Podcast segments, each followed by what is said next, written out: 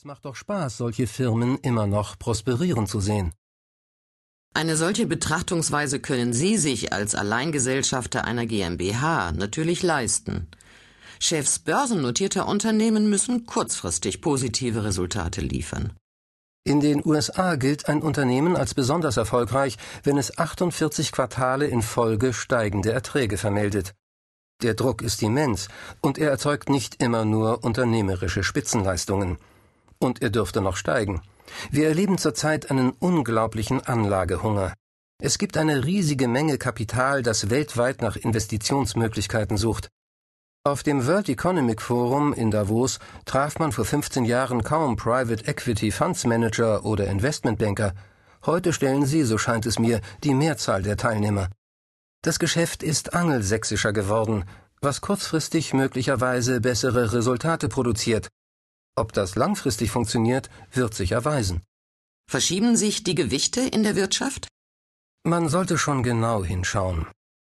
Dort, wo die Wirtschaft boomt, vor allem in China und Indien, folgt die Kapitalakkumulation oft den ganz klassischen Denkmustern des deutschen Mittelstands. Langfristige Strategien, Reinvestment der Gewinne und das Bemühen, Außenstehenden möglichst wenig Einfluss zu gewähren. Das heißt oft Familienunternehmen. Kapitalakrobaten, die man hierzulande vielfach als Heuschrecken bezeichnet, treten gewöhnlich erst in der Spät- oder Reifephase einer Volkswirtschaft in Aktion. Die müssen ja immer einen Dümmeren finden, der ihnen ihre Investments zu einem noch höheren Preis abnimmt. Ich bin mir nicht sicher, ob dies einem Unternehmen immer gut tut. Britische und amerikanische Private Equity Investoren interessieren sich derzeit besonders für deutsche Mittelständler. Haben Sie bei Ihnen schon angefragt? Immer mal wieder, ja. Aber wir erfüllen deren Anforderungen an die Kapitalverzinsung nicht. Im Schnitt wollen die nach drei bis fünf Jahren aussteigen und eine Rendite von mehr als 20 Prozent pro Jahr mitnehmen. Da wird mit abstrusen Hebeln und unglaublich viel Fremdkapital gearbeitet. Dessen Verzinsung vom Unternehmen erwirtschaftet werden muss. Und am Ende sind sie oft fein raus, wenn sie womöglich eine ausgesogene Hülle weiterreichen. Dass die ehrgeizigen Renditevorgaben mitunter erreicht werden, liegt vor allem daran, dass in vielen deutschen Unternehmen enorme stille Kapitalreserven schlummern. Dabei heißt es doch immer, die Eigenkapitalausstattung deutscher Mittelständler sei schlecht.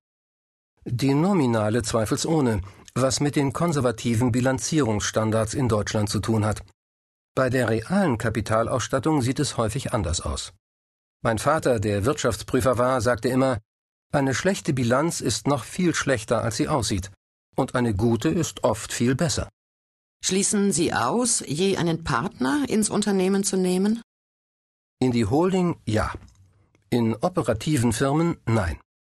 In Davos habe ich den sehr intelligenten indischen Unternehmer Baba Kalyani getroffen, der in Deutschland gerade die Großschmiede CD Paddinghaus gekauft hat und an einer Kooperation mit uns interessiert ist. Nun überlegen wir, ob wir nicht gemeinsam in Indien oder anderswo ein Stahlwerk bauen.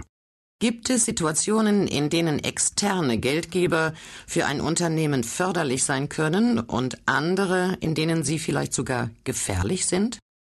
Geldgeber sind wichtig für Unternehmen, die sich in einer starken Wachstumsphase befinden. Das Konzept des Angel Money, mit dem das Silicon Valley groß geworden ist, ist nicht ohne Charme. Gefährlich kann ein externer Geldgeber für ein mittelständisches Familienunternehmen dann werden, wenn er zu einem Zeitpunkt Kasse machen will, an dem die Familie ihn nicht herauskaufen kann. Mit meinen Unternehmen befinde ich mich gerade in der anderen, fast umgekehrten Situation. Ich investiere Kapital in eine nicht wachsende Industrie, die vor ein paar Jahren Schwierigkeiten hatte, überhaupt noch Geldgeber zu finden. Die deutsche Stahlindustrie wird auch in Zukunft kaum mehr wachsen, was die produzierten Tonnen angeht. Dafür haben wir zu wenige Rohstoffe und sind nicht kostengünstig genug. Unter anderem deshalb übrigens gilt für Industriearbeitsplätze, die aus Deutschland abwandern, dieselbe Regel wie für Boxer, die sich aus dem Ring verabschieden. They never come back. Derzeit lässt sich am Kapitalmarkt offenbar schneller mehr Geld verdienen als mit Investitionen in Industrieunternehmen. Was muss passieren, damit mehr Geld in produktiv tätige Firmen fließt? Das ist letztendlich eine